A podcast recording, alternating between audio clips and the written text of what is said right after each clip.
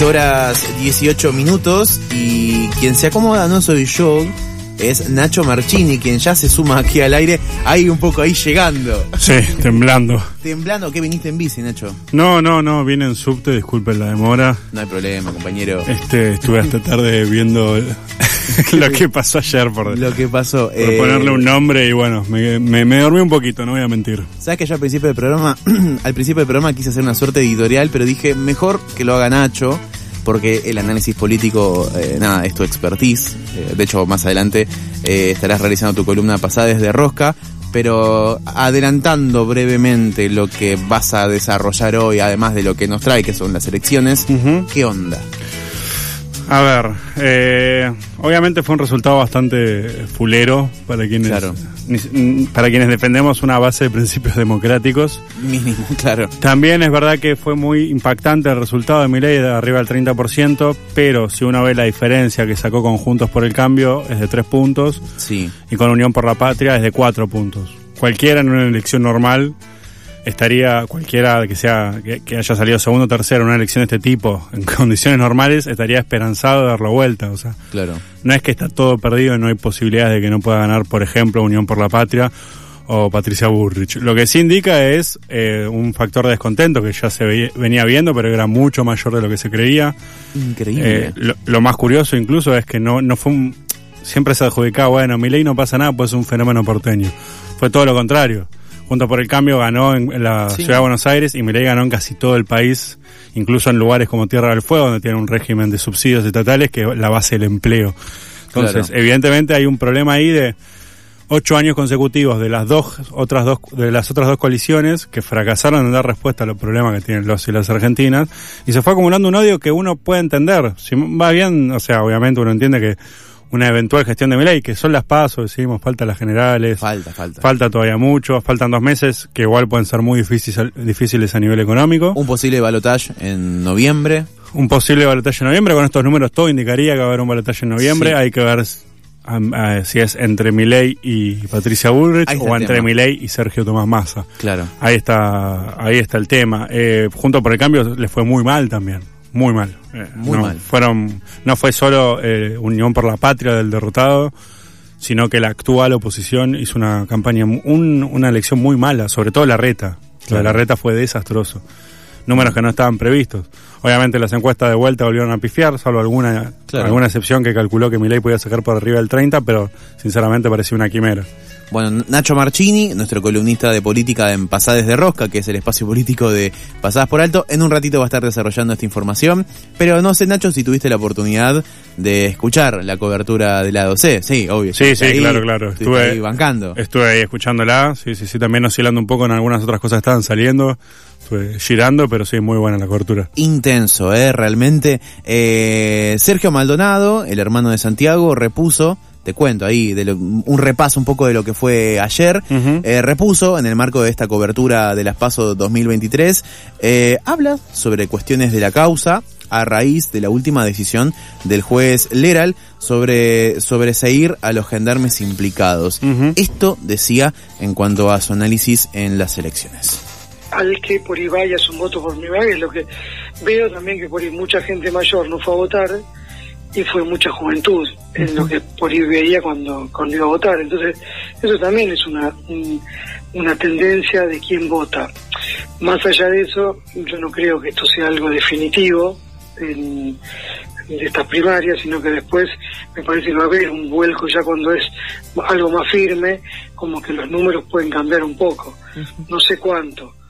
Lo cierto es que eh, yo lo que puedo ver es que Patricia Bullrich no hubiese llegado al punto en el que está hoy si hubiera habido una voluntad política. eh, no me refiero a la parte judicial, sino el haber apartado gendarmes que estaban imputados y que nunca habían sido llamados a declarar eh, por el juez Geral, pero sí cuando suma Aníbal Fernández, que ya había una investigación interna por Sabina Frederick, los podría haber apartado. Entonces me parece que de esa manera era un condicionamiento para un juez para que tenga que hacer una investigación o al menos llamar a declarar a esas personas que estaban apartadas. Eso hubiese sido muy diferente si se me hubiera movido la causa de Santiago, que no hubiese quedado Patricia Bullrich tan airiosa y tan victoriosa y hoy no estaría siendo la candidata a presidente. Escuchábamos a Sergio Maldonado dar eh, sus precisiones sobre, bueno, su análisis sobre las primarias y sobre todo sobre la cuestión judicial que lo tiene, con el caso Maldonado, y mencionando a quien más sino que a Patricia Bullrich, que hace poco, bueno, hace unos semanas, días, estuvo en plena campaña y apareció la madre de Santiago Maldonado, eh, llorando su pérdida mientras estaba Patricia Bullrich, quien negó, em, siempre tuvo una postura negacionista del hecho represivo que, que conllevó al asesinato de Santiago Maldonado, eh, y hoy es candidata. Sí, sí, sí, y, quedó como la, victoriosa del espacio. Esto que decía, eh, esto decía Santiago, eh, perdón, Sergio, Sergio Maldonado.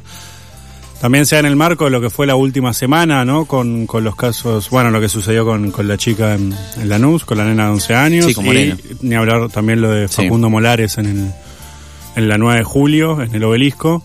Eh, hay un clima de cierta, venía un clima de cierta tensión, me parece que no hay una lectura eh, ingenua del Poder Judicial en, el momento en que decide sobreseer a los, a los gendarmes que intervinieron en la desaparición de, de Maldonado. Me parece que algo fue, fue un mensaje eh, que bueno, también se vio reflejado ayer en, las urnas. También, sobre todo. Y continuando también con lo que es el repaso de la cobertura de ayer del lado C, eh, la transmisión colectiva en la cobertura de las pasos, eh, la activista travesti y de derechos humanos Lara eh, Bertolini remarcó en el marco, bueno, de esta cobertura que hay una gran deuda por parte del Estado con el cupo laboral y con las trans mayores de 50.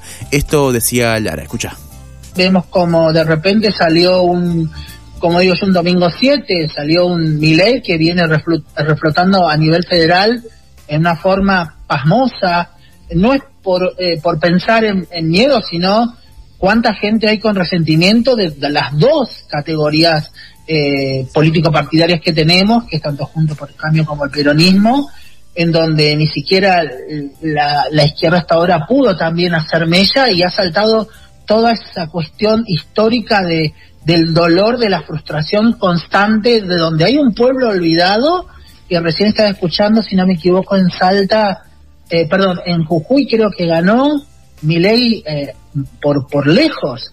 Entonces, ¿qué nos está pasando? Que estamos olvidando eh, a las personas, a los grupos sociales, a los más vulnerados y pensamos en políticas eh, partidarias numéricas, porcentuales, que nos convienen para un futuro para no ir a la debacle. Lamentablemente estamos en una debacle, tratemos de no caer más bajo, ¿no? Escuchamos lo que decía Lara Bertolini en lado C, la cobertura colaborativa de Efemera Tribu de Las Paso, que desde ya se va a repetir en las próximas elecciones y en caso de haber balotage me imagino que también. Pobre Sofi, va a estar laburando mucho, eh, todo el, y todo el equipo de Efemera Tribu que ayer realmente yo veía los videos eh, que subían en las redes sociales y un laburo colectivo pero excepcional. Este estudio hoy eh, ayer estaba repleto. Sí, estaba estallado. FM La Tribu, La Retaguardia, Feminacida, Marcha Noticias, mis queridísimos compañeros de Marcha Noticias. Mira. Eh, claro, yo, yo, estuve en Marcha muchos años. Sí, sí, sí. sí. Eh, me, he olvidado. Sí, sí. Así que sí, la verdad que, bueno, y algunos que probablemente me estoy olvidando, pero no les, les quiero hacer, no les quiero hacer injusticia. Así que... No, no, un gran trabajo, un gran trabajo. Realmente varias horas cubriendo y, y sobrellevando con la mayor profesionalidad posible la situación. Sí, y eh, Lara Bertolini hacía referencia a la persecución al colectivo eh, que viene desde tiempos democráticos, desde el 83 hasta casi el 2008, donde seguían, se seguían aplicando edictos judiciales. Eh, en sintonía con esto también pasó por el aire tribal Florencia Guimaraes García, que habló sobre las elecciones en medios comunitarios, destacó que el colectivo travesti trans tiene la capacidad de ocupar lugares. Escucha. Y pudimos ir orgullosas a votar, ¿no?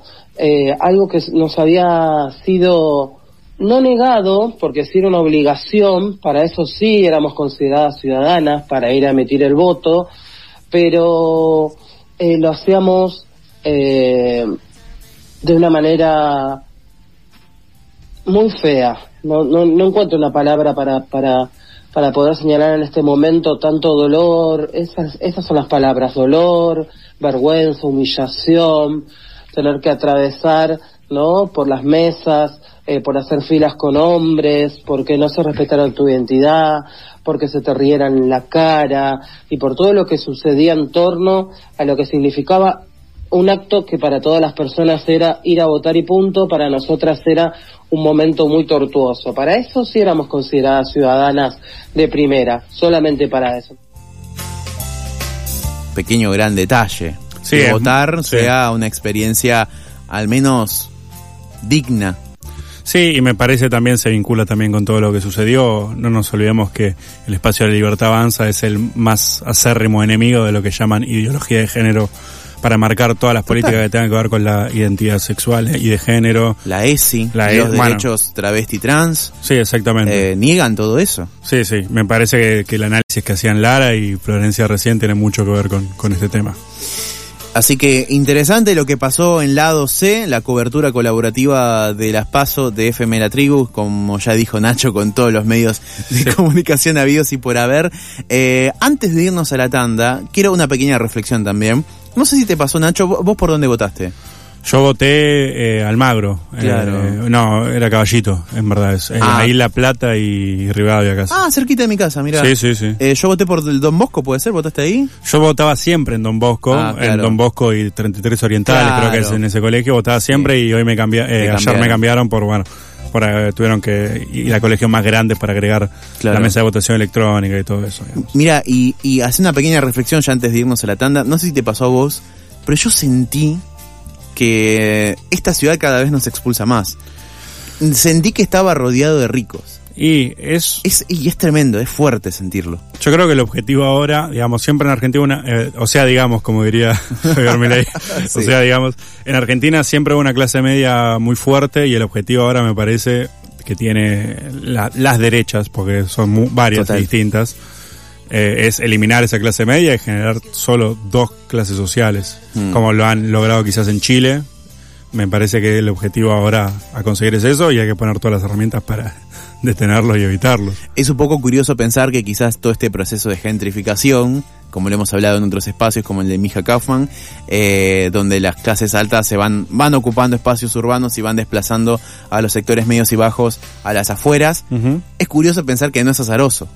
No, no, además, digamos, eh, hay un 40% de vivienda ociosa. En, Claro. en realidad no es una cuestión de que los ricos copan toda la ciudad, sino que Sí. construyen torres carísimas, impagables, en lugares como Puerto Madero, Claro. comiéndose espacio de la reserva ecológica, por ejemplo, Mm. y después lo tienen como reserva de valor, no es para habitar o para alquilar.